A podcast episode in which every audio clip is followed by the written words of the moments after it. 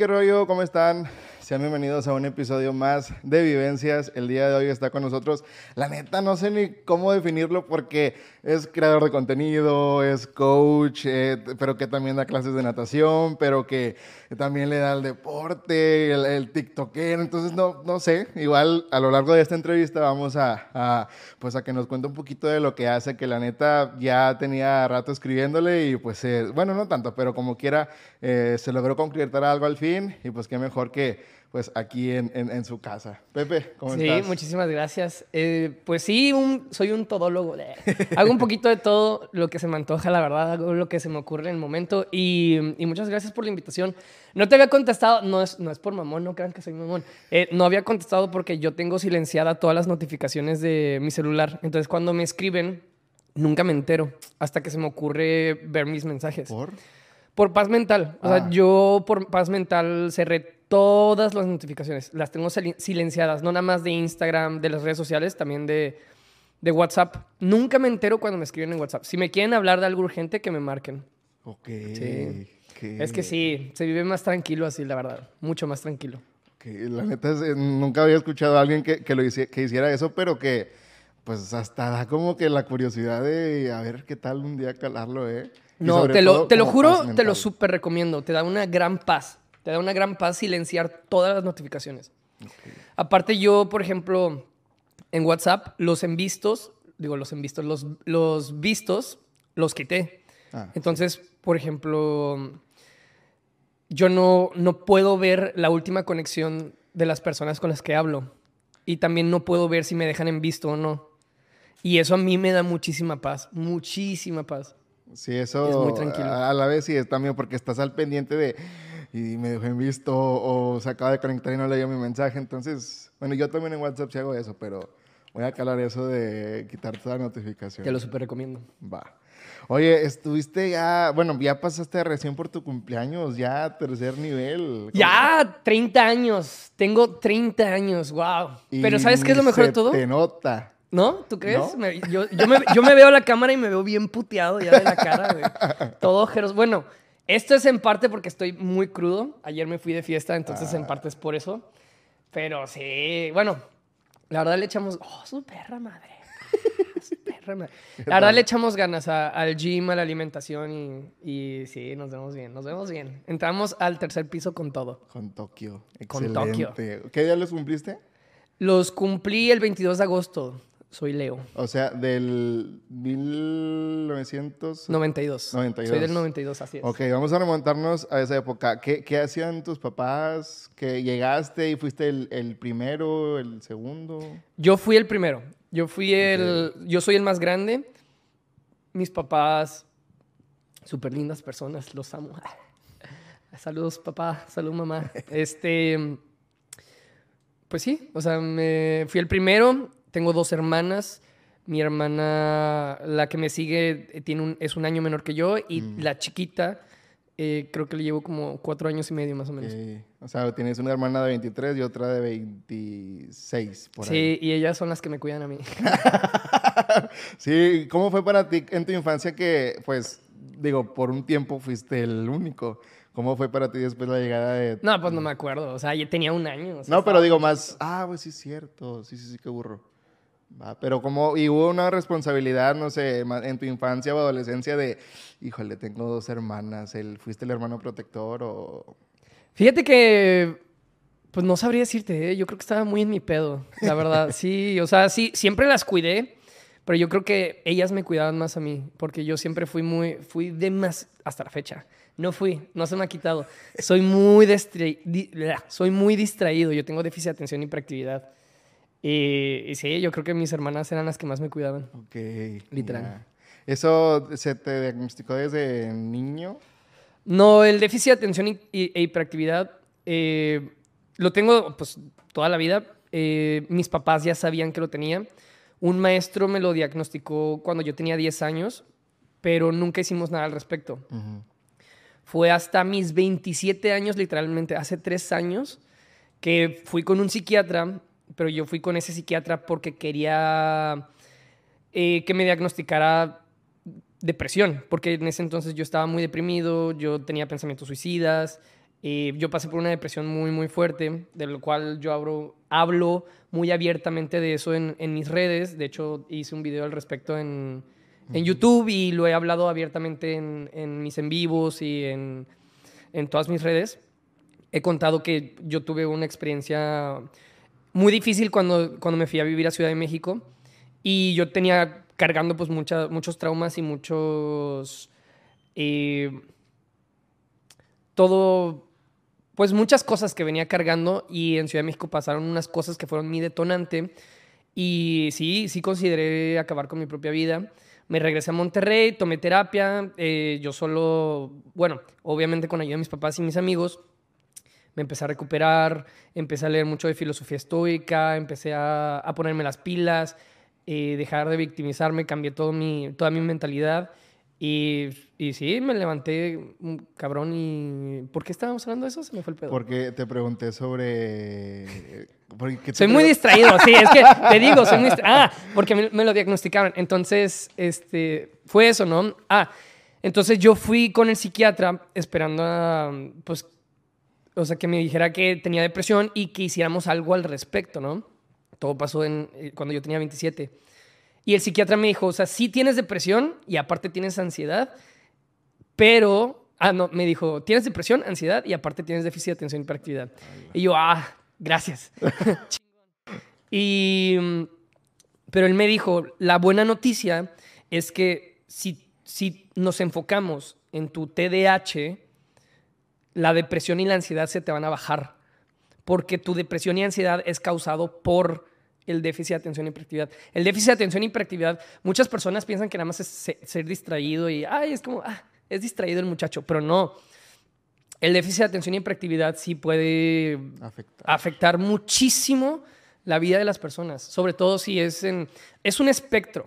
Entonces, las personas que tienen como cualquier trastorno, las personas que tienen cualquier trastorno tienen un espectro entre lo que es funcional y lo que es como caótico, lo que es como muy eh, agresivo, un trastorno demasiado agresivo. Ok. En mi caso, eh, como el de muchas otras personas, sí fue muy... eh, mi déficit de atención es bastante alto. Y sí es muy difícil para las personas que, que tienen esto porque, pues, para el trabajo, para la escuela, hay muchas cosas en las que nosotros no podemos, o sea, se nos dificulta. Haz de cuenta que vivimos la vida en, en modo... En modo difícil, haz de cuenta. Mm. Entonces, para nuestra autoestima nos pega mucho.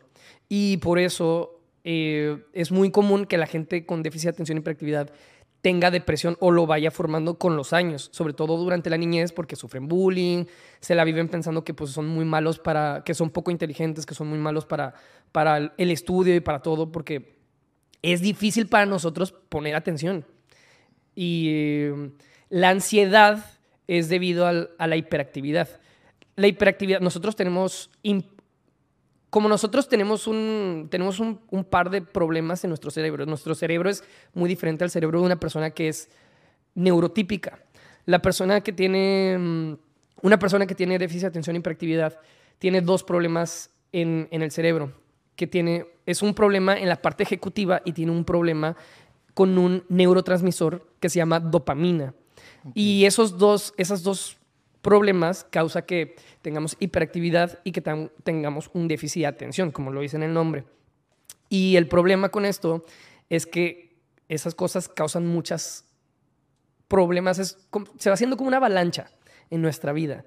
Y mm, lo peor de todo es que como no, como hay muy poca información al respecto y nadie nos enseña acerca de esto, nosotros vivimos una vida pensando que somos tontos, que somos Distraídos. que somos distraídos, o no nada más distraídos, que somos tontos. Yo sí llegué a pensar toda mi vida que yo no era inteligente porque no podía, eh, o sea, me hablaban a mí los maestros y yo, y yo los, los veía a la cara, pero no los escuchaba, ¿sacas? O sea, mm, los...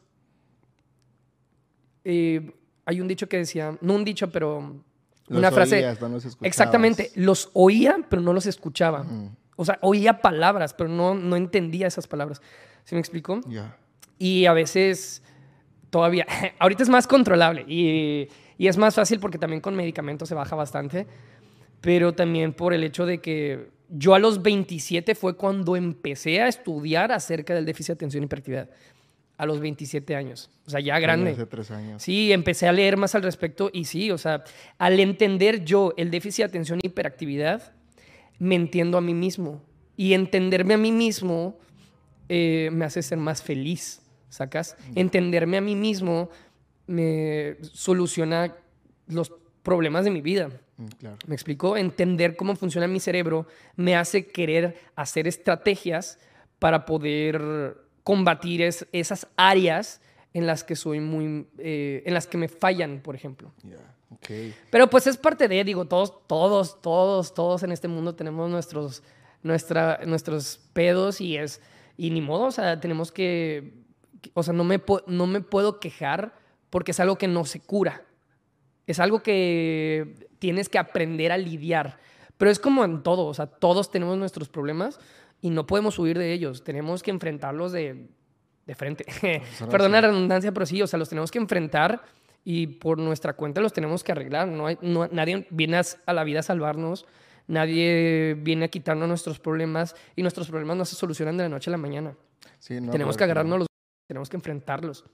Pero eso, pero en, en tu infancia fue, ok, eh, tú- bueno, recibiste bullying, como lo mencionaste, y, pero es algo con lo que se aprende, ¿no? ¿Cómo empezaste a lidiar tú con eso, no sé, ya más grande en la secundaria o en la prepa?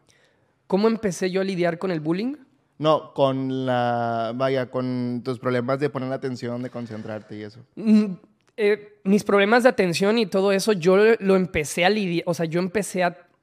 eh, yo empecé a, a lidiar con mis problemas de atención apenas hasta los 27 años. Eh, yo lo que hacía antes es que pues me lo aguantaba. Ok. O sea, los maestros, porque obviamente yo entiendo, porque yo también tengo niños, yo soy maestro también, maestro de natación. Entonces yo tengo alumnos que también tienen déficit de atención y hiperactividad. Y yo que lo tengo y yo que lo he estudiado y empatizo con ellos, reconozco que son alumnos muy difíciles. Porque sí es frustrante para un maestro ver que tu alumno, no, por más que le digas las cosas más claras, no aprende, no te pone atención y no te hace caso porque son los niños con hiperactividad, sobre todo los niños chiquitos, son muy impulsivos, tienen demasiada energía, están de un lado para otro, no se quedan quietos. Y eso es muy difícil, no solo para las personas a- alrededor de- del, del niño, como los maestros o los padres, porque también es muy difícil para ellos. Yo, una disculpa, papá, mamá. Yo les hice la vida un poquito difícil cuando estaba chiquito. Pero es, es, es muy difícil para la persona que lo tiene, porque la persona que lo tiene no entiende por qué actúa como actúa. ¿sí? Entonces, las personas que se desesperan, por ejemplo, yo me desespero, pero como yo lo entiendo, me lo aguanto, ¿sí? Pero un maestro, como a mí me pasó y como a muchas personas con déficit de atención les pasa, muchos maestros y muchos padres que no saben que el niño tiene ese trastorno, cuando se desesperan, no miden sus palabras cuando se enojan. Entonces pueden decirle de que bruto, es que eres, eres tonto, es que no aprendes porque eres imbécil. A mí mis maestros, mis maestros en medio de la clase me decían esas cosas en frente de mis compañeros. Y yo sí me, pues es un, yo era un niño, y eso, eso nos pasa a todos los que tenemos déficit de atención. Cuando somos chiquitos y nos dicen eso los adultos, te la crees. Yo sí llegué a pensar que para lo único bueno que yo era, que para lo que yo servía era el, el ejercicio. Ok. Para, y es que es difícil porque ni para leer, o sea, yo leía y repetía los par... Ay, me estaba dando sentimiento. No, no, no. Es que, es, es que, o sea, es muy cierto y sobre todo cuando no, pues vaya, eras un niño y luego ves que, gente que no era tu familia te estuviera ahí duro y dale, ponle el bullying de tus compañeros y más aparte ahora de tu maestro, pues a quién podías recurrir. Sí, no, y es que es frustrante, porque obviamente, o sea, todos los niños, eh, el hecho, sí son distraídos, pero el hecho de que sean distraídos no quita el hecho de que sigan siendo muy inteligentes. Porque lo, lo que es como muy... Lo que hay que aprender las personas alrededor, alrededor de la gente que tiene TDAH es que nosotros que tenemos TDAH estamos conscientes que no ponemos atención.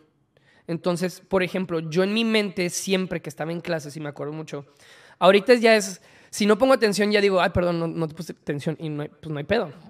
Ya- yo ya soy muy verbal al respecto, pero por ejemplo, cuando yo estaba en clases, yo le decía a mis maestros, o sea, yo en, mi mente, eh, mis maestros me decían y yo me distraía y cuando me distraía mi cerebro me, o sea, yo mismo de- me decía a mí mismo, güey, te estás distrayendo, ponte, pon atención, ¿qué está diciendo?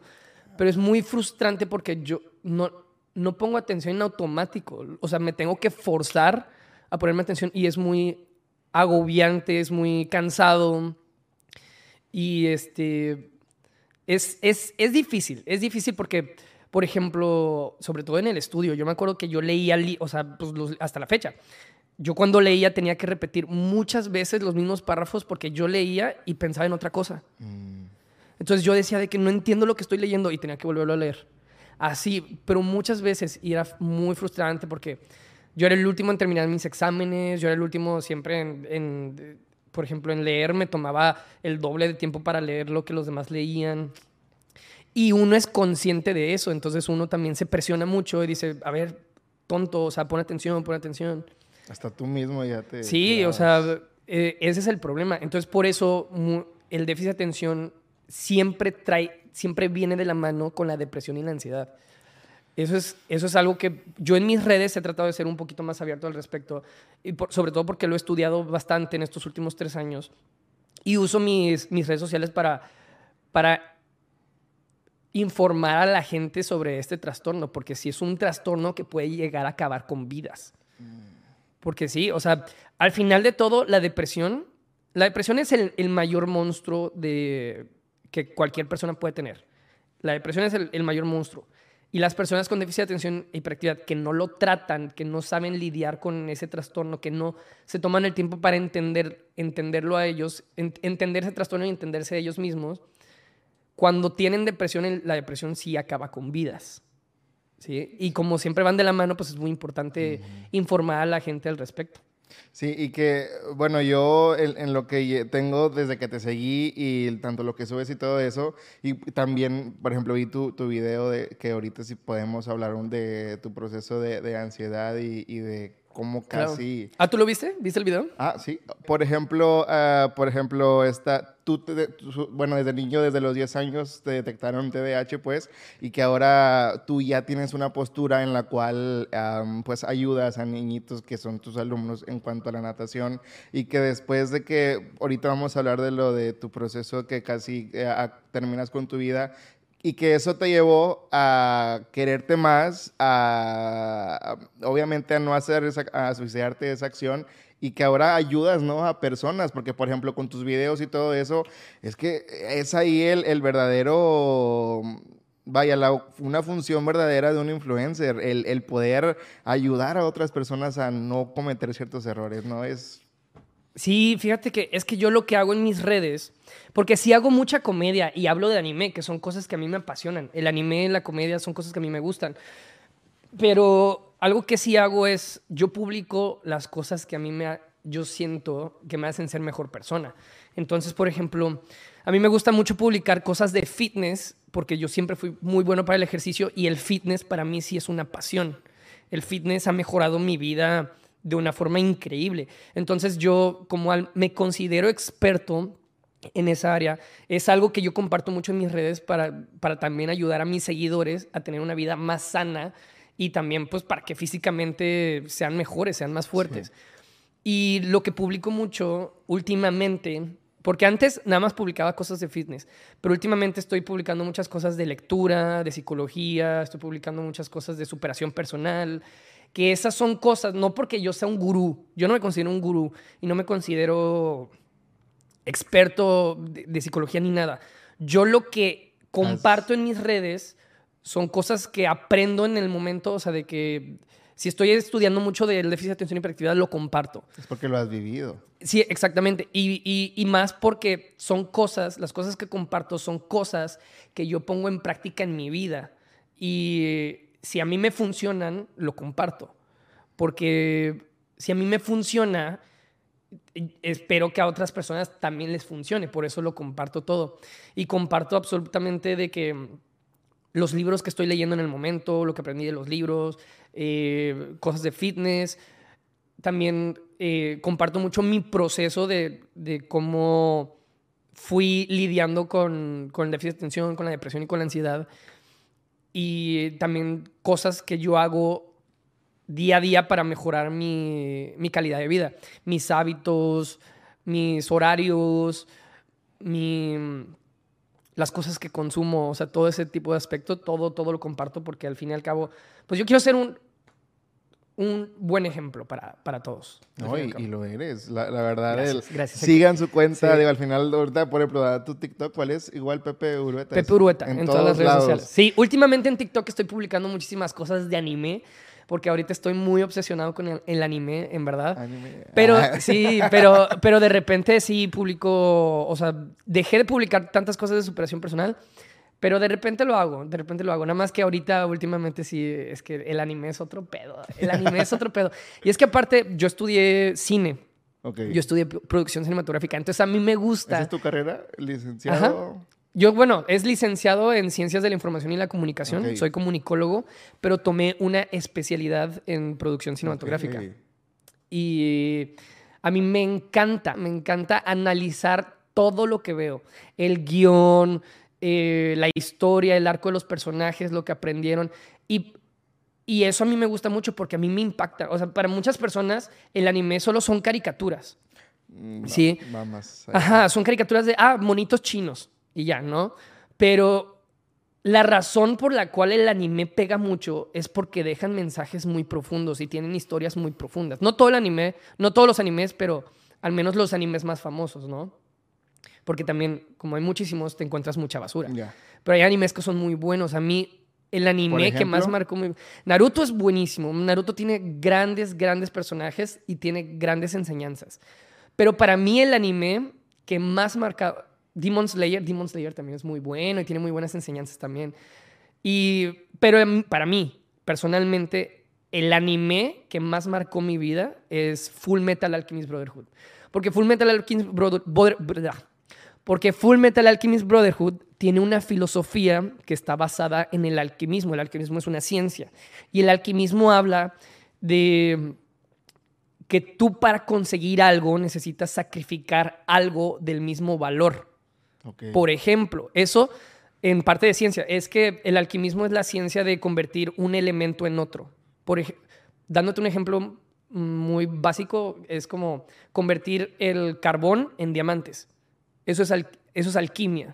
O, no sé, eh, el convertir el cobre en oro. No sé si se pueda, pero es un ejemplo, ¿no? Ok.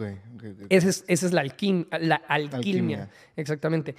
Y nada más que en el anime, aparte de tener esa ciencia, lo aplican como filosofía de vida.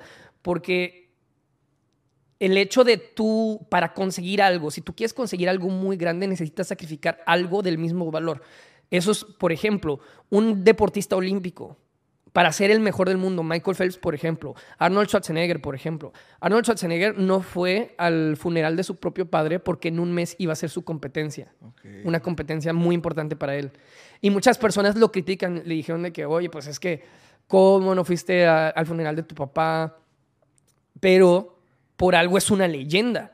¿Sí? Es que cualquier persona puede sacrificar tiempo, cualquier persona puede sacrificar eh, dejar la comida chatarra. Cualquier persona que haga eso va a ser muy bueno, pero va a ser pero no va a ser el mejor. Para ser el mejor, tienes que sacrificar cosas grandes. Necesitas sacrificar relaciones, necesitas si- sacrificar tiempo en familia, necesitas sacrificar el tiempo con tus hijos, necesitas sacrificar, por ejemplo, como Arnold Schwarzen- Schwarzenegger lo hizo, que yo personalmente no lo haría, pero por algo yo no soy una leyenda. O sea, por, por algo yo soy alguien bueno en promedio. Ok.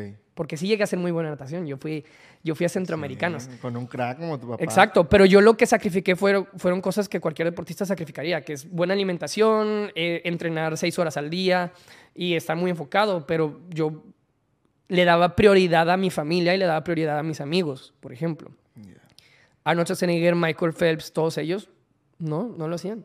Por algo son los mejores deportistas del mundo. Y esa filosofía es la que habla Full Metal Alchemist Brotherhood. Y fíjate, uno, uno puede llegar a pensar que, bueno, es algo que yo no sabía, pero que el anime es meramente entretenimiento cuando... Bueno, no, a, a pero la es, otra... Que es, es que es muy bueno y a mí me enseñó muchas cosas y muchas, muchas cosas ayudaron. Por ejemplo, Fullmetal Alchemist Brotherhood sí me ayudó a mejorar mi filosofía de vida. Fue un anime que a mí me impactó mucho. Pero hay otros animes que hablan de cosas, por ejemplo, de suicidio. Hay, hay animes que hablan de, de temas de guerra, de pérdida, de la muerte de otras personas. Hay animes que hablan de mm, genocidio, de, de temas muy pesados de temas muy, muy pesados. Y, y sí, es que el anime es, el anime es arte, el anime es especial, el anime es especial. O sea, ustedes pueden ver cualquier anime y si le ponen atención, les va a cambiar la vida. Esa, es, esa es la razón por la cual yo me volví muy adicto al anime, la verdad. Ok, Naruto, la segunda fue... Demon Slayer es muy bueno. Y Demon Slayer es tres. buenísimo. Es que ahí te va. Demon Slayer es de un personaje que pierde a toda su familia, en- menos a su hermana. Entonces, nada más que su hermana se convierte como en un demonio, un tipo vampiro. Y él trata de encontrar la cura para que vuelva a ser humana. Pero, para- pero no existe una cura. Entonces, él está buscando algo que es imposible. Pero él no, o sea, aunque sea imposible, él, va, él dedica toda su vida porque es, o sea, no tiene nada que perder. Es eso o perder a su hermana, que es lo único que le queda de su familia. Mm, Entonces él tiene que, eh, va a sonar un poco duro, pero pues él tiene como que amarrarse los huevos y seguir adelante. O sea, no, no tiene tiempo de lamentar la pérdida de su familia, no tiene tiempo para mm, eh, distraerse, tiene que dedicar todas las horas de su vida a, a poder encontrar como esa solución. ¿Me explico?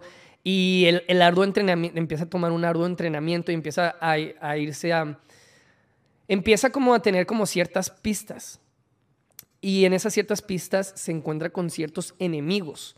Entonces esos enemigos eh, lo ponen en una situación de vida o muerte. Y lo que más me gusta de ese anime es que, por ejemplo, los, los entrenadores que lo entrenan al personaje principal, que es Tanjiro, le enseñan que no puedes, pase lo que pase, no puedes llorar, o sea, no puedes parar, o sea, de pararte y, y lamentar las cosas que te pasen. Lo único que puedes hacer es acción, porque si tú no tomas acción, tu vida se te acaba. Si estás en una situación de vida o muerte, no puedes darle permiso a tu cabeza que entre en pensamientos negativos. Lo único que puedes pensar es que lo vas a lograr hasta que pierdas tu vida, pero tienes que pensar que lo vas a lograr, que lo vas a lograr, que lo vas a lograr. Y eso a mí también me, impactó mucho, porque también cuando a mí me, me pasan cosas difíciles en mi vida, siempre, siempre me pregunto, ¿qué haría Tanjiro? Ok. ¿Sabes? ¿Qué haría Tanjiro en este tipo de situaciones?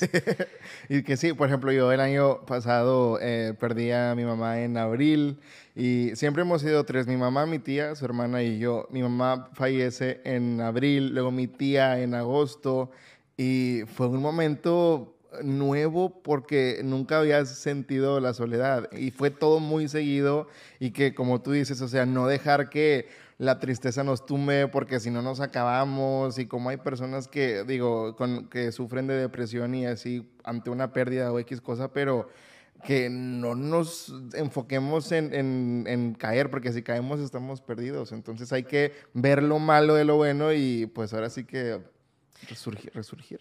Es que ahí te va. Un- un- para empezar, siento mucho lo de tu mamá. Es, es una pérdida que duele bastante.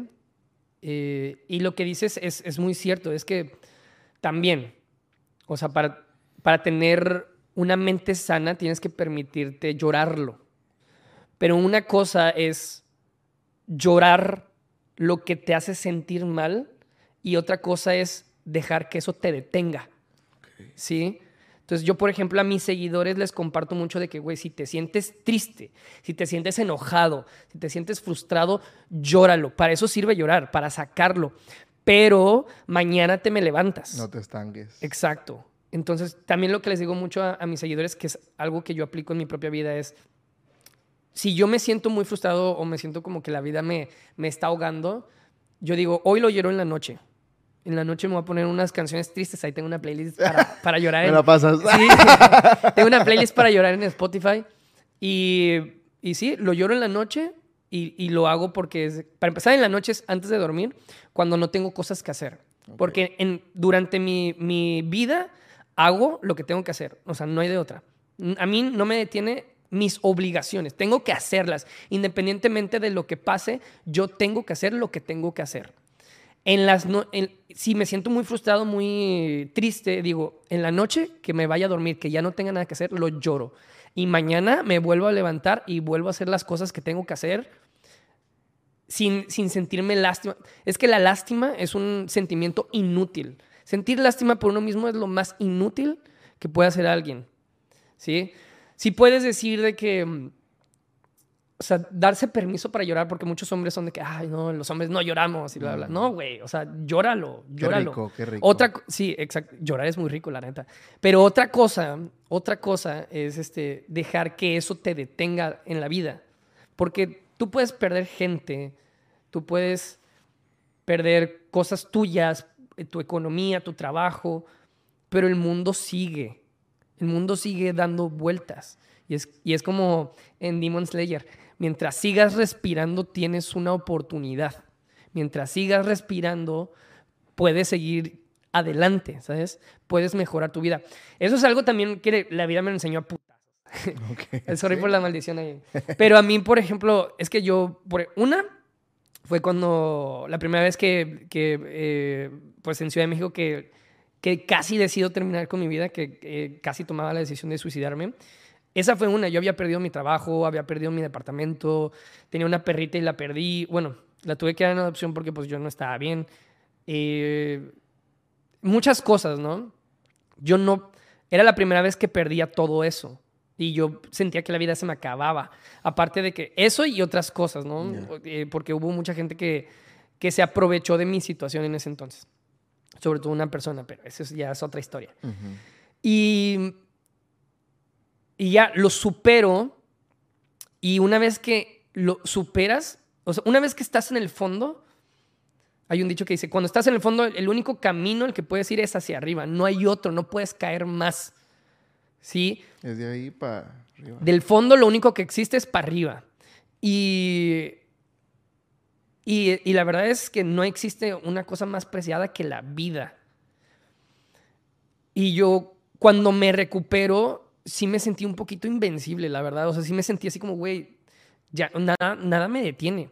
Entonces yo volví a perder todo en la pandemia. O sea, me empezó a ir súper bien, me empecé a recuperar, empecé a, mm, a, ser más agradecido y la vida me, me trajo muchas cosas muy buenas a mi vida.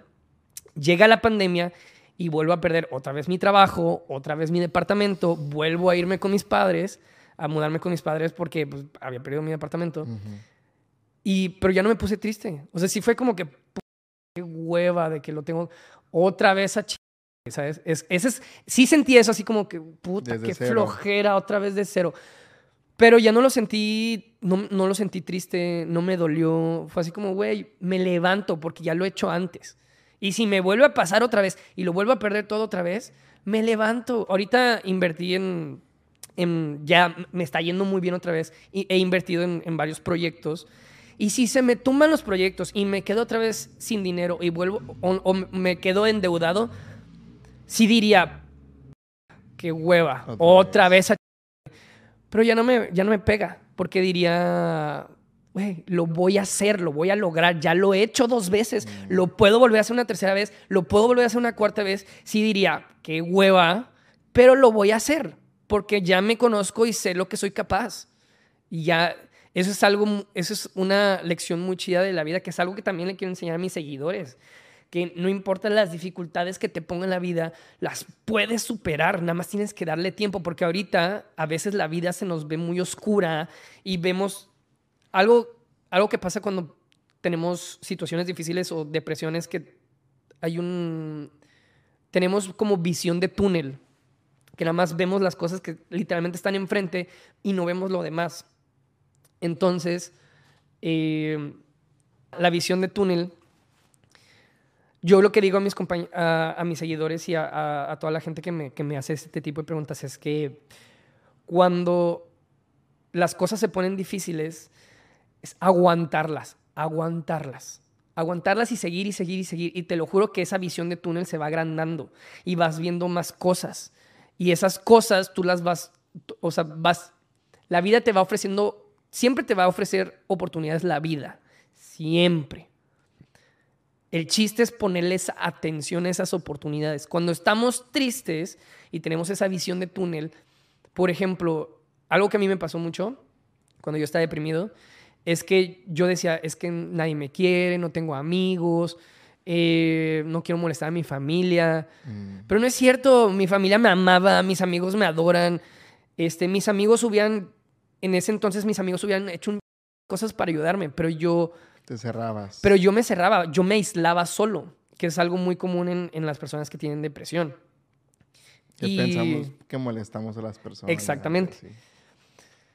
Y, pero es eso, es aguantar, aguantar, aguantar, aguantar. Y te lo juro que uno solo sale de eso. Y te lo juro que al final vas a decir, valió la pena.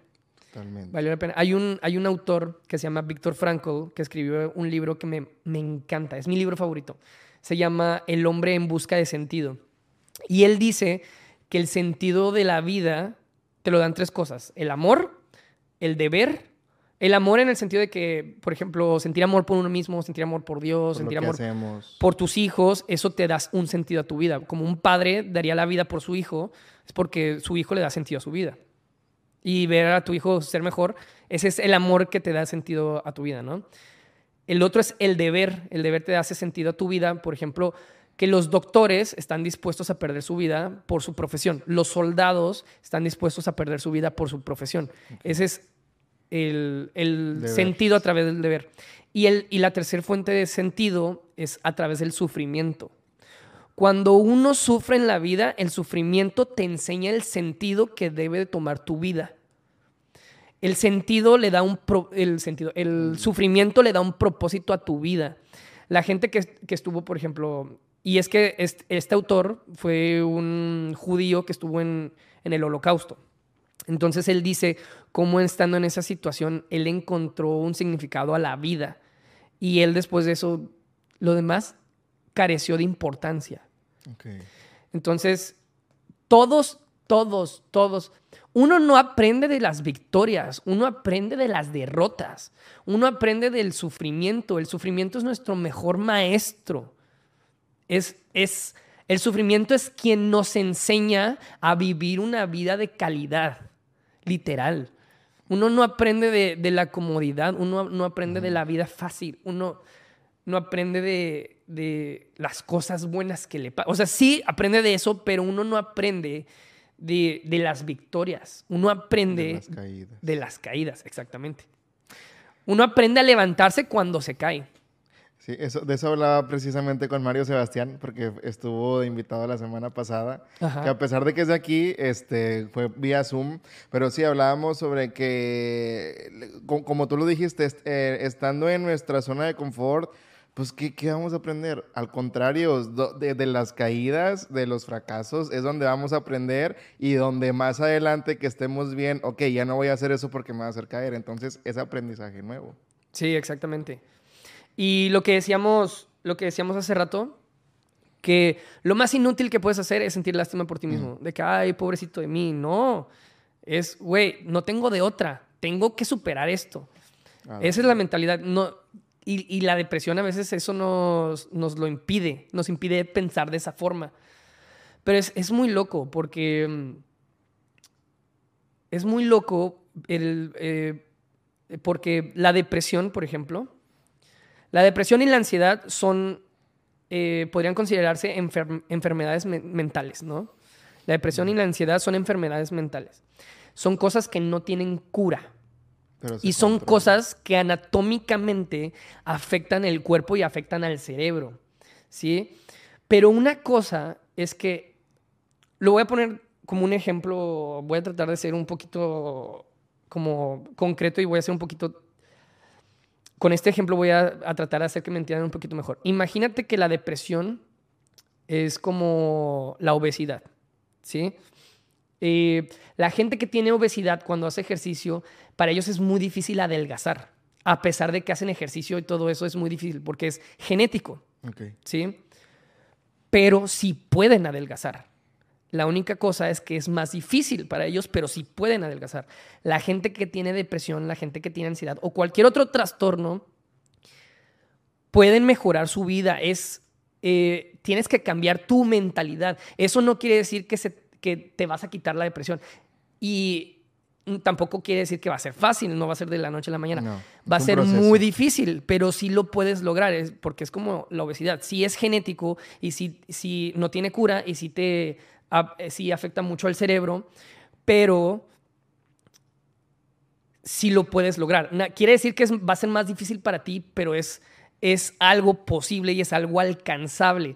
Pero para eso eh, también es que otra cosa es que nos la gente que tiene depresión y ansiedad y no puede mejorar su vida es también porque mm, no agarran no, no consiguen esas herramientas que los ayudan a mejorar. Por ejemplo, eh, quieren mejorar su vida, pero no saben eh, qué libros leer, por ejemplo. Mm. Algo que a mí me ayudó mucho es leer libros de psicología y de, de filosofía estoica. La filosofía estoica me cambió la vida para bien eh, lo que consumes también es lo que, lo que te daña. La comida, la, gente con la que te juntas, la información que consigues. Porque yo también me acuerdo que yo veía mucha información que era como filosofía nihilista, que la filosofía nihilista te, te dice que las cosas no tienen sentido. Entonces yo así veía la vida, yo veía la vida que las cosas no tienen sentido. Y de hecho, la persona que hizo esa filosofía, eh, el nihilismo, se suicidó. Entonces sí es de que también tienes que checar mucho lo que consumes. La gente puede mejorar su vida, pero a veces necesitan a alguien que les ayude a, darles como estas herramientas. Eh, y, a veces eso es lo que yo también quiero hacer en mis redes sociales. Yo en mis redes sociales les comparto mucho a, la gente los libros que leo, eh, la alimentación que yo llevo, porque también lo que comes eres, es lo que eres. Sí, anatómicamente tienes que comer, ah, pues. tienes que comer bien para sentirte bien. Claro. La comida es la que mejora tu vida y también saber comer bien. A veces los problemas mentales que tenemos también es por la comida.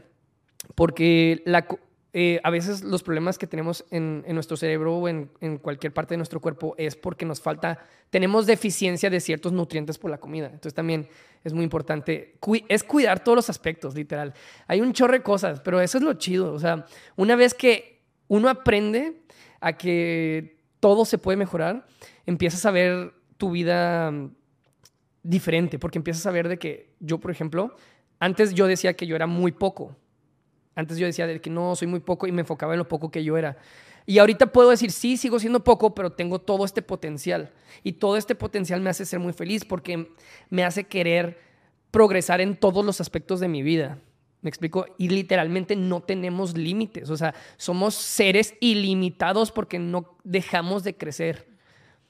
Y uno puede decir, no, es que no sé, en mi carrera ya no, ya no puedo crecer más. Siempre puedes crecer un, más en tu carrera, pero nos estancamos mentalmente. Ajá, nos, estancamos mentalmente, pero siempre, güey, podemos ser físicamente más fuertes siempre. No hay forma de estancarse. O sea, si encuentras la manera, sí puedes ser físicamente más fuerte, puedes ser más inteligente, pues siempre puedes aprender un idioma nuevo, siempre puedes leer un libro más, siempre puedes aprender algo nuevo, siempre...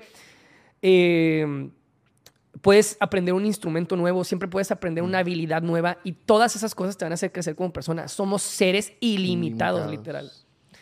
Y la gente, eh, a veces es cambiar como ese switch, porque la gente sí, o sea, se enfoca en lo poco que somos. Todos somos poco, pero todos al mismo tiempo tenemos un potencial ilimitado.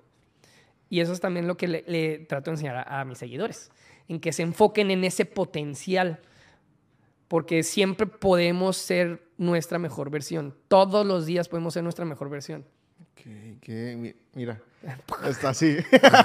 Eh, mira, hay un video que lo habla todo a detalle. Si fuiste muy abierto en, en, eso como en todo, porque tú eres alguien muy transparente, ahora sí. Sí, pues es que al final Sí, es que yo hice las paces conmigo eh, en todos los sentidos. O sea, estoy muy consciente de todas mis fortalezas, así como mis debilidades, y estoy consciente también que pues, no soy una persona perfecta.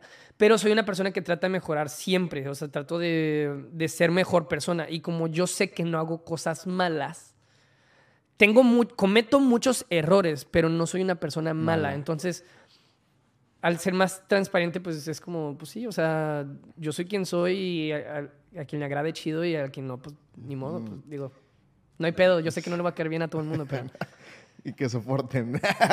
sí, o sea, no, no que soporten, pero es como de que, pues, o, sea, pues es cosa de gustos. es cosa de gustos. Así como a, la gente, a algunos les gustan las hamburguesas y otros los hot dogs, también hay gente que no le voy a caer bien nunca, pero pues está bien, es entendible. Ahorita lo que te mencionaba sobre que hay un video que le explica, no, no quiero que, porque ya lo has hablado en, en varias invitaciones que te han hecho, no, no que cuentes desde el principio, sino ubicarnos un poquito en, en ese día ese día en el que estuviste como, bueno, uh, hablemos exactamente en ese día, esa, ese momento, ¿qué, qué, pasó? ¿Cómo se dio? Digo, hay un trasfondo, pero es una invitación también para las personas a que vayan al canal de Pepe, de Pepe Urueta ahí en YouTube y vean todo el video, pero sí hablar un poquito de, ese día. Ok, eh, lo que pasó exactamente el día que casi decido suicidarme. Ok. Eh, pues algo para tener un poco de contexto es que la depresión es algo que no ocurre de la noche a la mañana, ¿verdad?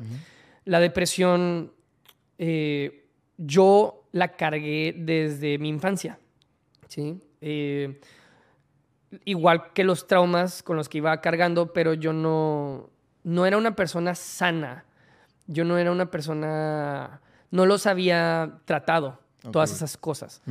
Entonces, toda, toda esa carga, eh, pues poco a poco iba creciendo, ¿no? O sea, conforme vamos creciendo y no lo tratamos, se va volviendo eh, cada vez más fuerte, más grande y así, ¿no?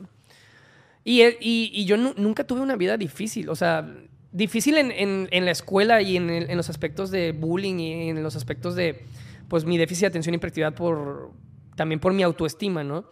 Pero yo tenía, yo tengo padres que me aman, tengo buenos amigos, la vida a mí me trata muy bien, pero el problema es que yo a mí me trataba mal.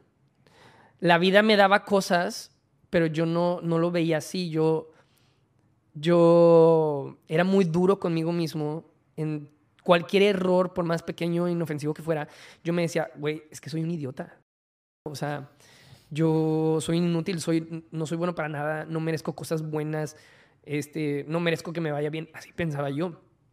Eh, malamente, ¿verdad? Sí, malamente, obviamente. Es, es malamente. Y el, el, es, es difícil, es difícil porque, pues ahorita me quiero mucho, ahorita me amo mucho y yo me apoyo mucho. Y desde que empecé a amarme, a quererme y apoyarme, mi vida tuvo un, un cambio muy radical y empecé yo a, tener una mejor calidad de vida y a vivir más contento y vivir más feliz. Pero sí es difícil pensar atrás porque mm, eh, es algo que, si lo pienso atrás, me, los, lo tengo que perdonar otra vez, porque en ese entonces pues yo me abandoné a mí mismo cuando yo, yo me subí, pasaron muchas cosas, ¿no? En Ciudad de México pasaron muchas cosas que fueron mi detonante. Todas las cosas que yo iba cargando, todo eso detonó en Ciudad de México. Entonces, en Ciudad de México, yo subo al techo de mis del edificio de, los departamentos donde yo estaba. Subo al techo y yo estaba muerto mentalmente. Yo estaba como quebrado. O sea, en mi mente como que se había roto algo por algo, por muchas cosas que pasaron en esa semana en esos últimos cuatro meses, sobre todo. Pero en, ese, ese día pasó un par de cosas, en, como que en los últimos tres días pasaron ciertas cosas que, me, que yo sentí que me quebraron y, y todas las emociones, mis pensamientos nulos. Yo me acuerdo que estaba muerto mentalmente, no, no sentía nada, no sentía nada, no tenía hambre, no tenía tristeza, no, no pensaba en nada, eh, más que era como Ah, pues sí, o sea, es como que viviendo en automático, ¿no? Como que muerto en vida. Sí, estaba muerto en vida, literal. Entonces, pues yo decía, pues que nada tiene sentido. No, no, no tengo sentido aquí. Entonces subo al techo de mis departamentos y dije, güey, ya. Ya, o sea, ya, o sea, no entiendo, o sea, no me gusta esto, ¿no? O sea, eh, eso no.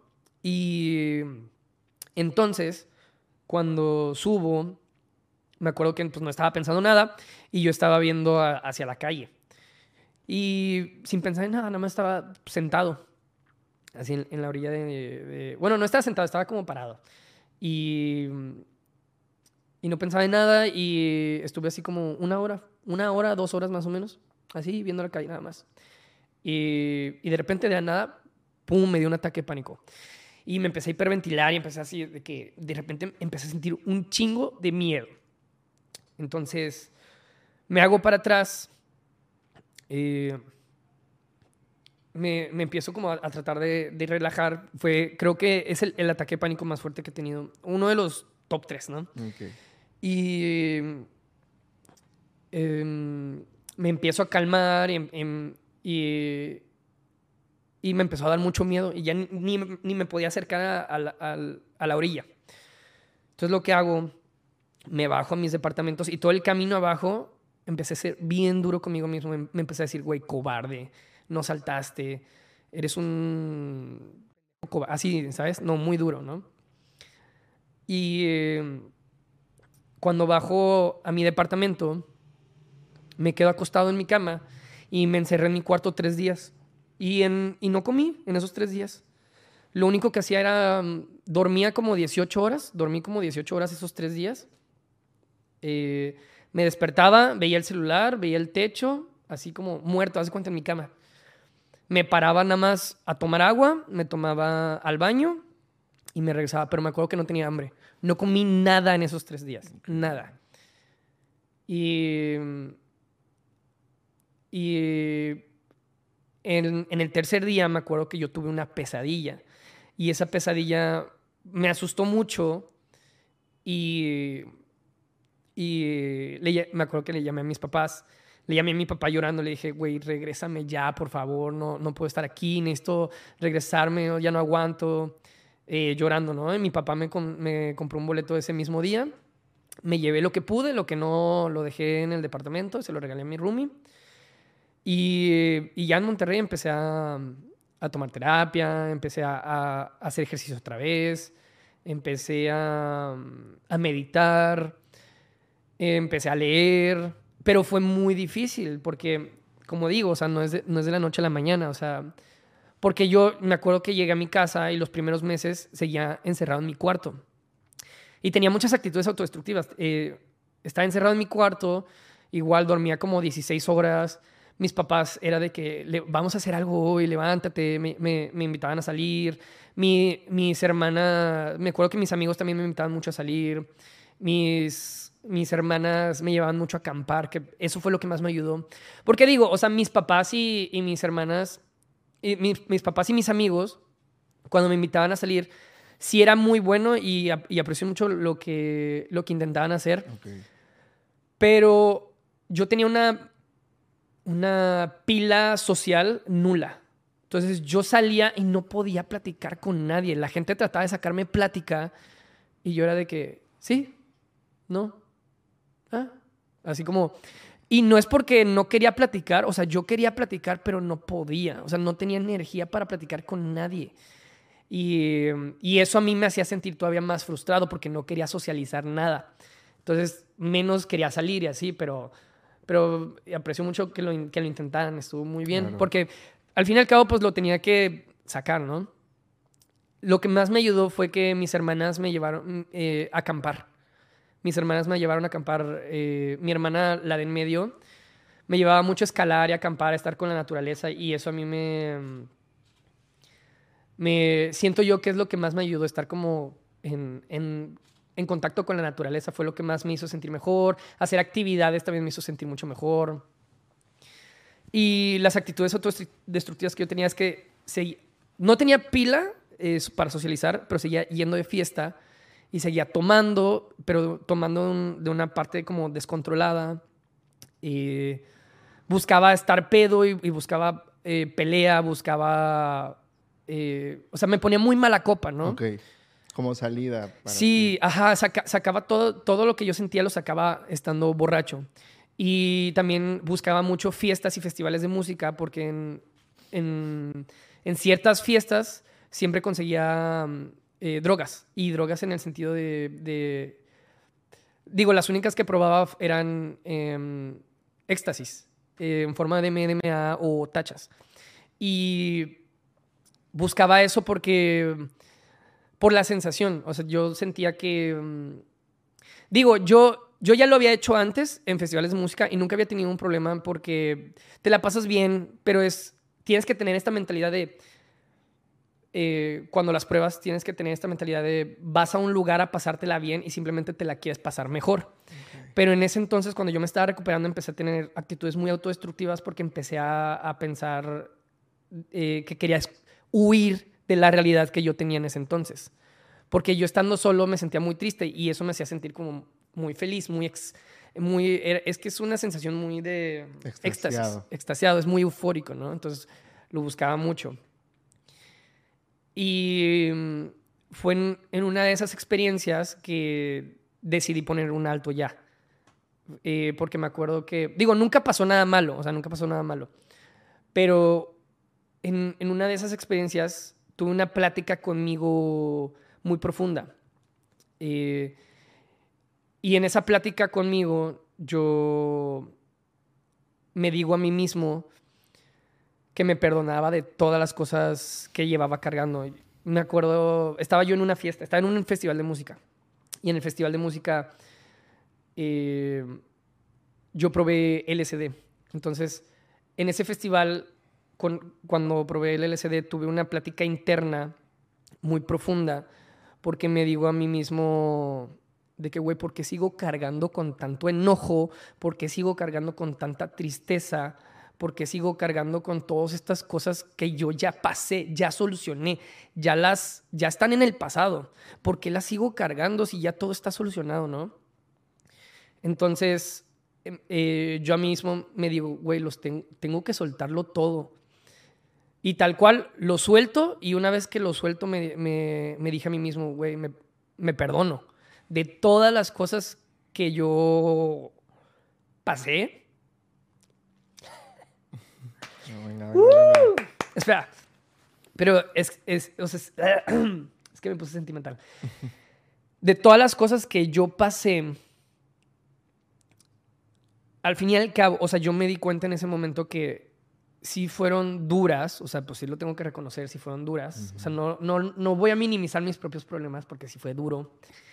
Pero fueron, yo los hice tres veces más duro por cómo yo me trataba. Y en ese momento, cuando, cuando estaba haciendo las paces conmigo mismo, lo entendí. Entendí que fui yo que cuando la vida me tumbaba, yo me pisaba. En vez de levantarme, en, vez, en vez de levantarme, yo me pisaba, me pateaba. Y yo hacía que mis problemas fueran tres veces peores de lo que ya eran por cómo yo me trataba a mí mismo. Y en, y en ese momento lo entendí. Entonces me perdoné todo y me dije de que, güey, de ahora en adelante, me, me, acuerdo que me abracé solito. El loquito, ¿no? Así de que se abrazó solito. no, es válido, es válido. Y eh, sí, me abracé a mí solo y me dije, güey, en la vida te voy a volver a tratar. Me hablé, me hablé en tercera persona. Y me dije a mí mismo, güey, en la vida te vuelvo a tratar mal. Eh, me dije a mí mismo que jamás en la vida me iba a volver a, a decirme pendejo e inútil. Y sí, después de eso, nunca me volví a decir... Aprendiste a querer. Sí, me, me, me... Cuando hice esas, esa, esa paz conmigo, yo me dije a mí mismo, de ahora en adelante voy a ser mi mejor equipo. De ahora en adelante, si la vida te tumba, yo te levanto. De ahora en adelante, cualquier cosa que pase, yo no, ya no te voy a abandonar. O sea, cualquier cosa que pase, yo voy a hacer que eh, te voy a apoyar para que lo, lo, lo, venzas, ¿no? O sea, todos los obstáculos para que los rompas. Todas las, las como eh, paredes que te pongan la vida, todos los muros que te pongan la vida, yo te ayudo a, a derrumbarlos. O sea, no te vuelvo a abandonar y yo voy a ser tu mejor equipo yo voy, o sea, me voy a tratar de ahora en adelante como el amor de mi vida. Y, y sí, tal cual, o sea, fue como un cambio de 360 grados, porque sí hubo momentos así de que, que me decía a mí mismo, ay, qué pendejo, pero en automático, pero te lo, te lo juro, en automático, cuando me decía de que, ay, qué pendejo, qué inútil, yo me decía, no, ya no me hablo así. ¿Qué, qué voy a hacer para, para, que esto mejore? Así, pero fue drástico el cambio. Radical, radical. Y, y tal cual empecé a... Claro que no, o sea, pues uno no es perfecto, uno sigue haciendo sus errores, uno sigue haciendo sus errores y uno sigue cometiendo pues equivocaciones, pero ya dejé de ser duro conmigo mismo y empecé a aprender de ellos. Y empecé, sí, a, hacer muchas cosas para yo demostrarme a mí que, que, quiero... Em, es, un, es un ejemplo, por ejemplo, cuando un padre eh, educa a su hijo, pues tú quieres que, que tu hijo sea mejor que, que, que, tú mismo, ¿no? Claro. Lo educas y le tratas de darle lo mejor para que sea la mejor persona. Yo así me empecé a ver, me empecé a dar esas cosas para yo tratar de ser una mejor persona. Y, y sí, o sea, para mí, estos últimos tres años, porque eso fue a los 27, para mí estos últimos tres años han sido los mejores de mi vida. Un nuevo Pepe. Los mejores de mi vida. Bueno, creo que fue a los 26. Entonces creo que estos últimos cuatro años fueron los mejores de mi vida. Güey, he vivido esta vida como más, como despierto, ¿sabes? Porque antes, eh, no sé, como que se sentía muy pesado por como yo me trataba, como que la vida se sentía muy pesada. Y ahorita, no. La disfrutas. La disfruto, o sea, sí la disfrutaba antes, pero como que no me permitía a mí mismo disfrutarla al 100. ¿Me explicó? Ya. Y a veces sí sigo siendo un poco duro conmigo, pero ya no soy malo conmigo. O sea, sí soy duro en el sentido de que soy estricto. A veces, en ocasiones sí soy muy estricto. Eh, de que no, a ver, enfoquémonos en. No soy como muy. Uh, pues sí, dejémoslo en estricto, ¿no? Pero ya no soy malo conmigo mismo. Y eso es un gran cambio. Y el ser estricto conmigo, digo, también yo tengo que aprender a, a relajarme un poco porque a veces sí soy muy duro, muy duro en, en el sentido así como, como un jefe, o cuando un jefe siempre está encima de ti, ¿no? Pues te va a caer mal. Entonces en ese sentido sí tengo que relajarme un poco y ser un poquito más, este, pues relajado. Pero, pero sí, o sea, la, la relación que yo tengo conmigo mismo, güey, es divina, güey. O sea, es otro pedo, o sea. Me alegra mucho, otro pedo. Pepe. Y, y digo, y obvio, pues no soy perfecto y obvio cometo mis errores de vez en cuando y esos errores pues a veces hieren a otras personas, pero pues trato de, digo, eh, yo confío en que esas personas saben que pues, son errores, que no soy una mala persona y que pues ahí ellos me perdonarán con, con tiempo. claro que sí. Pepe, neta que, que ahora sí que eres ejemplo porque no, vaya, desafortunadamente hay quienes uh, esto que tú empezaste lo terminan. Digo, no sé si la transmisión está por esa palabra, vayan a censurar la transmisión o así, pero neta, qué ejemplo que a partir de esto viste, te hablaste contigo mismo, también fuiste con psicólogo, estuviste, ahora sí que viste por ti y que recurriste a otras cosas, pero que a lo mejor eso no fue lo más correcto hasta que ya dijiste que en ese festival hablaste contigo mismo y de ahí ya fue de ahí para el real. Y la neta, qué ejemplo, porque esto le sirve a muchas personas que te están viendo tanto en tu Insta como para este video, para YouTube, y que muy seguramente en unos cuantos años quizá personas lleguen a toparse con este video, vean lo que pasaste y que tu experiencia puede cambiar la vida de las personas. O ya cambió, está cambiando o iba a cambiar. Sí, y al final digo, o sea, yo soy muy abierto con, con todo lo que pasó porque estoy orgulloso de, lo, de, cómo lo vencí, ¿sabes? Eh, sí soy muy abierto con lo que pasó porque pues ya no me avergüenza. Antes me, me avergonzaba bastante, pero ahorita mm, pienso atrás y, y sí me llena de orgullo pues ver todo lo que he crecido. Entonces, sí es, sí es bastante diferente, sí está muy chido. Y sí, o sea, y digo, yo no tengo pedos cuando la gente me pregunta al respecto eh, sobre el tema. Digo, yo no tengo pedos con hablarlo abiertamente así 100% como pasaron unas cosas. Por lo mismo, o sea, no, no me avergüenza, la verdad. Estoy muy contento como... Por más, duro, por más duro que fueron las cosas, estoy muy contento que hayan pasado. Porque si nunca, si no, si, yo considero, por más, son como, ay, ¿cuál es la palabra? Regalos en disfraces. Es una tipo de frase. Bendiciones en disfraz. Ok. ben- Bendiciones disfrazadas. Ok. Son bendiciones disfrazadas, porque sí, o sea, eh, yo considero que esas cosas, por más duras que fueron, son las mejores cosas que me pudieron haber pasado, porque la persona que soy hoy, eh, no sé, es la persona que siempre quise ser, ¿sabes? Y, y me llena de orgullo y me llena de pues, amor verme hoy como soy hoy. ¿Me explico? Y si esas cosas duras nunca hubieran pasado, No serías. Jamás- de ahora. exactamente, jamás hubiera alcanzado el nivel de conciencia que tengo ahorita. ¿Me explico?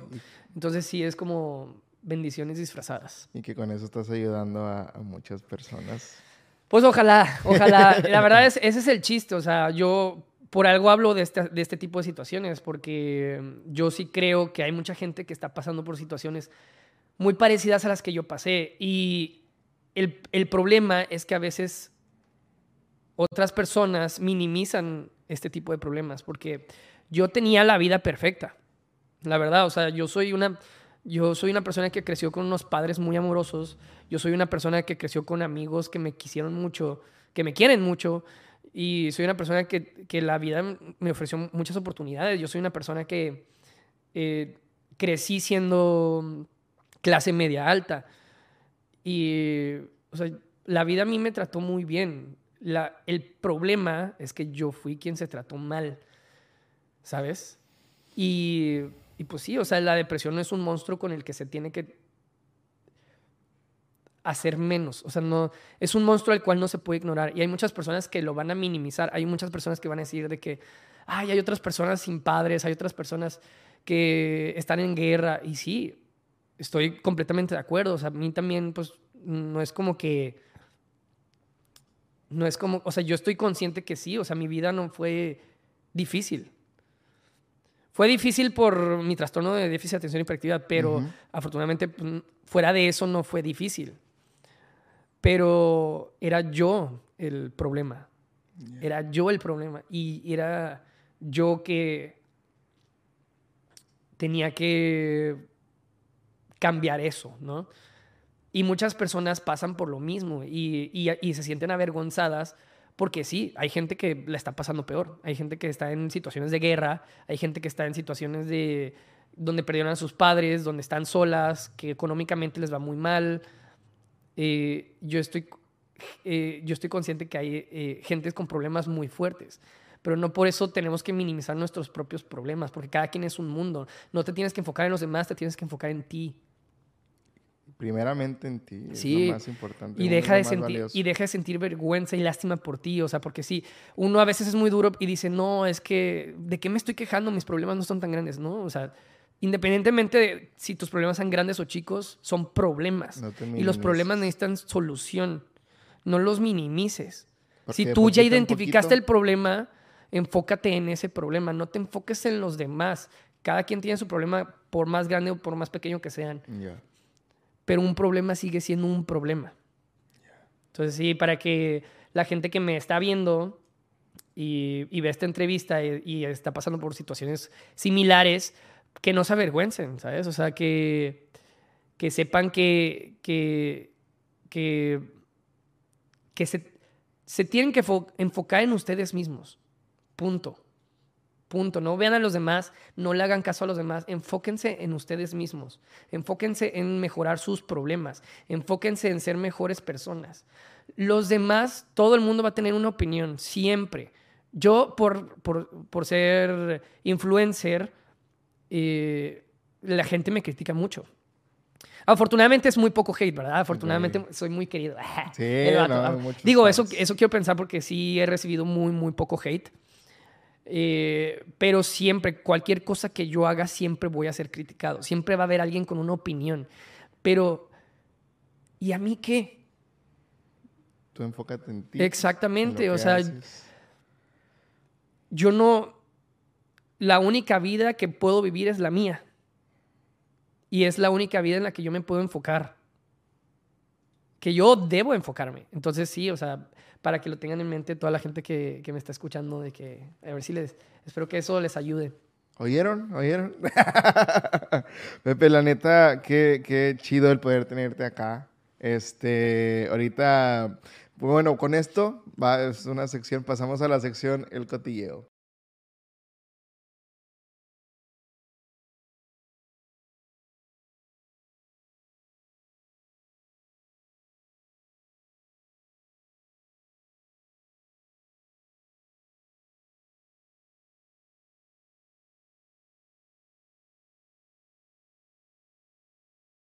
Esta sección trata de cinco preguntas random, que A ahorita ver. no tengo, el- no tengo este, la lista, pero las tengo aquí de los nueve invitados anteriores que he tenido.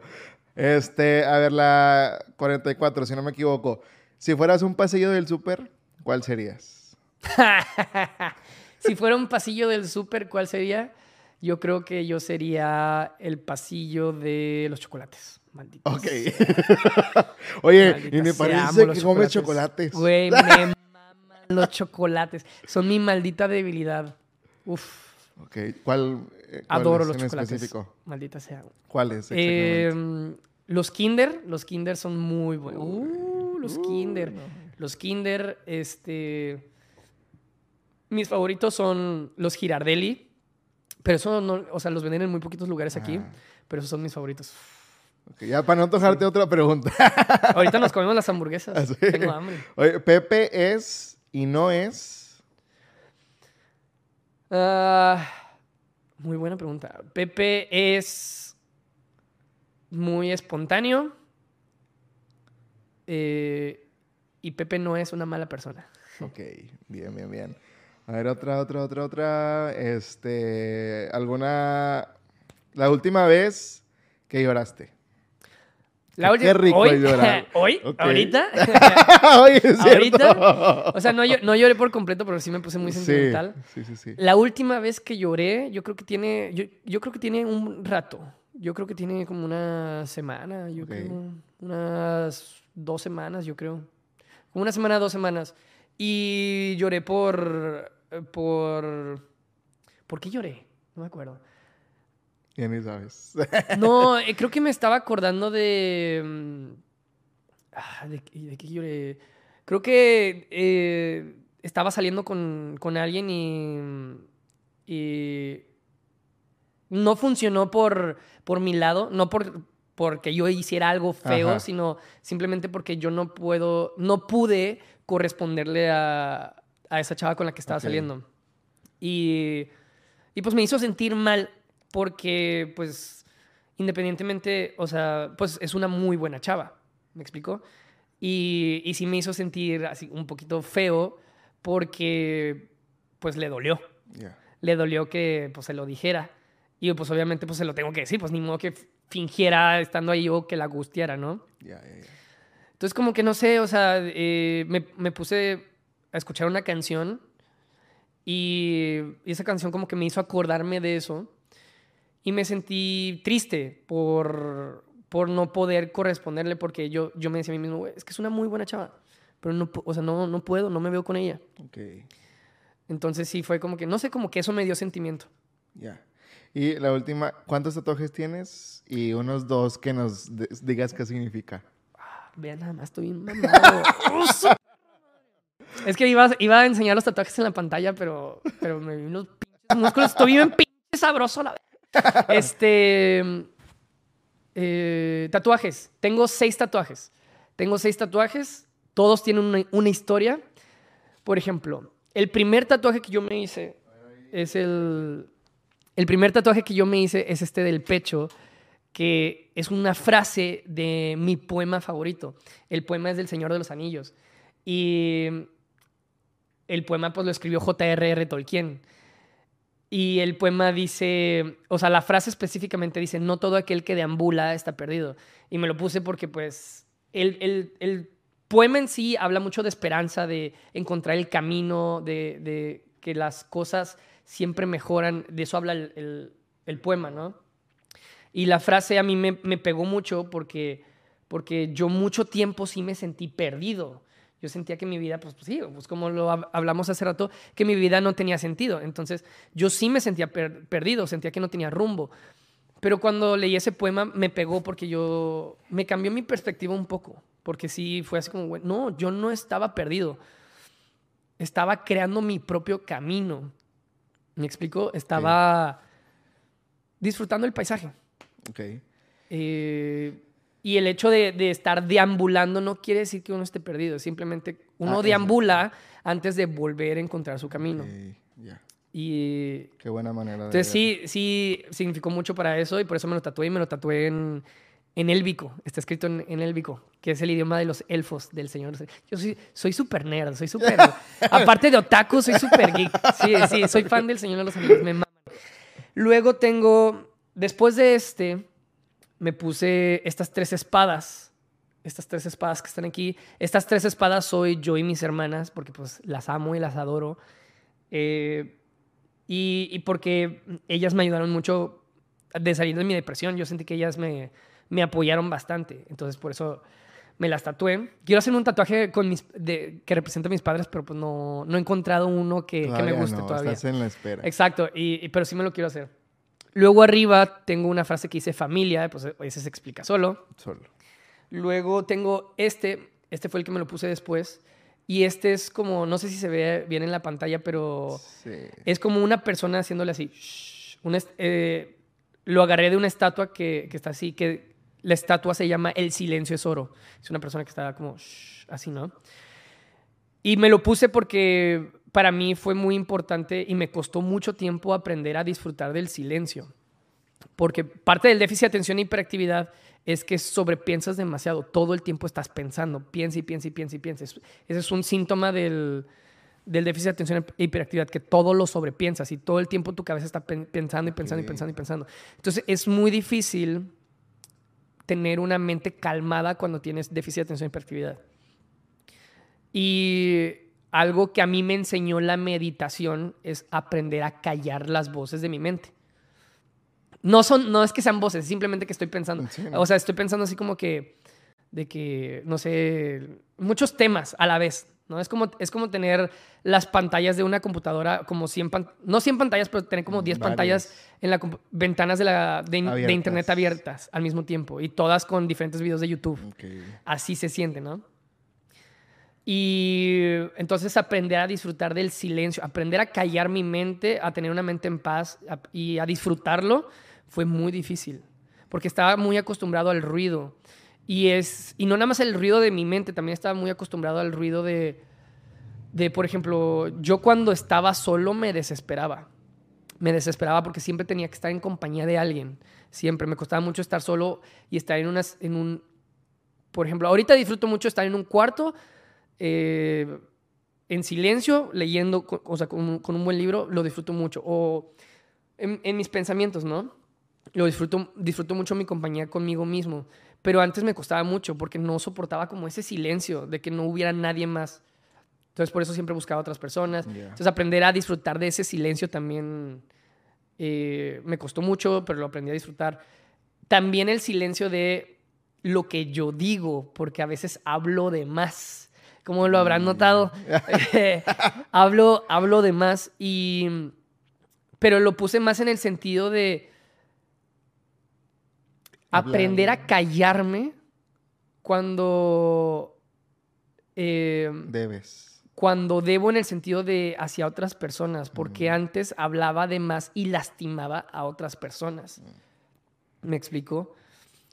Y aprender a quedarme callado, eh, más como en, en las opiniones, o sea, no, mm, ¿cómo explicarlo? Es que mi filosofía es pues enfocarse en uno mismo, no en los Claro. demás. No estoy en ninguna posición para criticar a otras personas. No estoy en ninguna posición para juzgar a otras personas. Entonces, eso es algo que también tuve que aprender a callarme. Porque cada quien está viviendo su vida, cada quien comete sus errores y yo no soy nadie para andarlos juzgando. Entonces, también aprender a callar eso fue muy importante. Porque sí, a veces hablar de más, pues obviamente lastima a otras personas. Entonces, también eso es muy, eh, para mí fue muy importante y por eso me lo tatué. Y luego Ay, tengo... ay, disculpen el tríceps. Mira nada más. Y este, este tatuaje, este tatuaje me lo hice por... eh, es, son dos ángeles. Y ambos ángeles... Déjame, me pongo así al lado. Son... este- son dos personas. Arriba es un ángel y, al, y abajo es una persona como cayéndose. Y son dos pinturas que yo uní. Ambos son Satanás. Y eh, va a sonar bien raro, ¿no? El satánico, ¿no? Pero es, es que eh, esta es la, la pintura de la caída del ángel, que es cuando Satanás pues, lo destierran del cielo, y abajo es el hombre del Ícaro, que también es cuando Dios desterró a Satanás del cielo, nada más que en forma de, de hombre, sin alas. Y me lo puse porque un amigo, un amigo a mí me dijo una frase muy que me quedó marcado, ¿no? Es, es, un, es uno de mis mejores amigos, mi mejor amigo. Eh, saludos al Eduardo, al Kank. Este, este, eh, mi amigo, yo, yo le estaba platicando eh, que yo en mi vida he tenido muchos accidentes de los cuales pude haber perdido mi vida. Sin o sea, con- contando la vez que casi pues, me suicido, Ok. he tenido Otros momentos. o- otros momentos en los que casi pierdo mi vida. Eh, tuve tres choques automovilísticos de pérdida total y yo salí sin ni un rasguño. Uf, gracias a Dios. Entonces, y, y contando otras situaciones, ¿no? Que, que pude haber perdido mi vida y que fue muchísima suerte. Es un milagro que siga aquí, la neta. O sea, la neta es un milagro que siga aquí. Entonces, le estaba, en, en un día que yo estaba como muy filosófico, le conté eso a mi amigo y le dije, güey, ¿qué pedo? O sea, no, no entiendo qué tengo que hacer aquí de que, o sea, porque se me hace muy loco pensar de que pues todos las situaciones en las que pude pues dejar de existir, ¿no? Y me dijo, me dijo algo que se me quedó muy, muy guardado. Que me dijo, tienes un angelote, güey. Tienes un angelote. Yo, yo no soy religioso, no soy religioso, pero me gustó mucho esa frase. Y, y sí me quedé pensando así como que, o sea, me gustó, me gustó pensar, me gusta pensar que tengo un ángel de la guarda que me está, pues cuidando, me está ahí cuidando. Independientemente, yo no soy, no sigo ninguna religión, pero ese pensamiento me gusta, se me hace muy bonito. Entonces me lo puse porque es como eh, el ángel sa- salvándome, ¿sabes? Pero al mismo tiempo, yo, por lo mismo de que no soy religioso, me gusta pensar que soy yo salvándome a mí. Entonces por eso son Satanás salvando a Satanás. Entonces, por eso, y abajo dice memento mori, memento vivere. Memento mori significa recuerda que te vas a morir y memento vivere significa recuerda vivir. Ok. Y ese es eh, algo que yo agarré de, de estar leyendo filosofía estoica, porque los estoicos dicen, o sea, que tienes que estar muy consciente que un día te vas a morir. No, a veces vivimos sin- en automático porque no tenemos eso en mente todos nos vamos a morir y no sabemos cuándo. Y a mí esas situaciones me, ponen, me pusieron a pensar de que, oye, pues es que sí es cierto, yo, pude haber, yo me pude haber muerto más de tres veces, o sea, más de cuatro veces, Ajá. en cuatro situaciones de mi vida yo me pude haber muerto. Salí ileso de, de esas cuatro ocasiones, cinco ocasiones. Pero yo pude haber dejado de existir, ¿sacas? Entonces, eh, es- esa parte de la filosofía estoica sí me hace pensar de que, oye, pues es cierto, o sea, acordarme de, de eso, que un día de estos me puedo morir. Puede que sea de viejo o puede que sea un accidente ahorita saliendo de tu casa.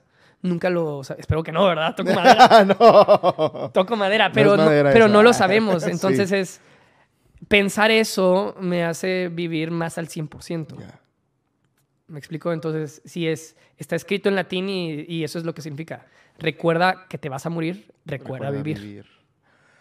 Ay, Pepe, qué chida Sí. conversación. Tocamos tantos temas que, que tanto nos, que nos quedamos con aprendizaje, am, aprendimos de tus experiencias y, Y que... me quiero, me quiero llenar todo de tatuajes. Me, me voy a tatuar Ay, todo, Pepe, todo, todo, todo. Espérate, Pepe.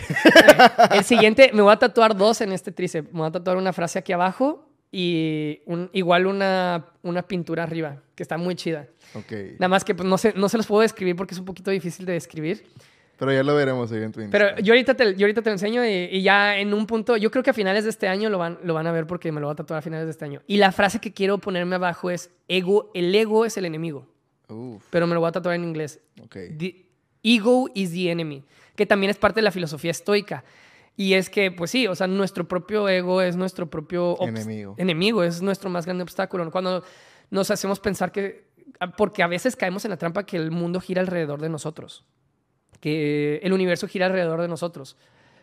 En cierto punto es, es correcto porque nada más te puedes, no te puedes enfocar en otras cosas que no sean tú, ¿sí? Entonces en ese lado sí es correcto, pero luego entra la parte del ego. La parte del ego que te hace dañar a otras personas porque te crees el, el centro del universo. Que te hace dañarte a ti mismo porque te crees el centro del universo. Que te cierras puertas, te cierras oportunidades, te cierras vivencias porque, por, por lo mismo, por el ego. Y es, es algo que también yo he estado trabajando mucho. Y es, hasta ahora es algo que me cuesta bastante porque Se batalla. Sí, se batalla. Yo soy, yo soy muy narcisista. O, o sea, sinceramente, soy una persona un- narcisista. Y, y sí cuesta, sí cuesta trabajo. Y es algo que sí he estado trabajando bastante en disolver mi ego. Porque cuando, en, en ocas- cuando sí logro disolverlo y cuando vivo cosas en las cuales el ego no se me interpone en el camino, eh, sí llegan a ser experiencias de las cuales siempre saco un aprendizaje y siempre, o sea, como que las vivo al 100 y siempre terminan siendo buenas experiencias. vaya. Ok, ya. Entonces sí, ese es, ese es mi siguiente tatuaje. Va, ya lo veremos. El este ego es el enemigo. Pepe, muchísimas gracias por estar acá. Saludos. Eh, eh, miren, estamos en vivo, pero no en vivo. o sea, estamos en vivo desde el Insta de, de Pepe, pero ahorita el video en sí sale en, en- en unas... Bueno, ya salió, ¿verdad? Porque lo están viendo ahorita en YouTube, pero para los que nos están viendo en la transmisión de Pepe, el video sale, si no es esta semana, es la otra, ahí en el canal de Vivencias. Pe irá, irá, irá, vanidoso, vanidoso. Mira, no mames, es que- ¡Oh, su perra madre! Es que no mames, es que sí, me encanta. ponte Oxo, ponte un Oxo. Pepe, muchas gracias por estar acá. Este, gracias por, por abrirte con nosotros, por contar tus experiencias y, y que va a dejar, vas a dejar una semillita plantada en la vida de las personas. Ojalá, eso espero, eso espero, la verdad. Vale. Oye, dos personas que recomiendas que anden por acá en un futuro. Dos personas. Ah, para que vengan al podcast. Sí. Ah, pues este. Te, eh, te puedo recomendar a un amigo que Chilo Arteaga, que es un gran influencer, eh, físico-culturista. Igual, eh, increíble persona. eh, es de mis mejores amigos. Y el Chilo. Saludos al Chilo. Saludos, chilo. Y este. Él te lo puedo recomendar. Él Va. también tiene muchas cosas muy chidas para decir, tiene muy buenas enseñanzas y. eh, por algo me junto con él. Es una persona que yo considero que también me ayuda a. Es de esas personas que te influyen de una forma muy positiva. Ok, va. ¿Y otra? Y otra, eh, que sea influencer. Pues no necesariamente. Mm, Del medio, no sé, dónde. ¿O me la dices después? pues te la digo después. Va. Te la digo después. Va, gracias Pepe de nuevo. Hermano, Cuídate gracias por invitarme. Hombre, de nada. Saludos, suscríbanse al canal de YouTube, síganos en Insta y denle like en Facebook. Saludos.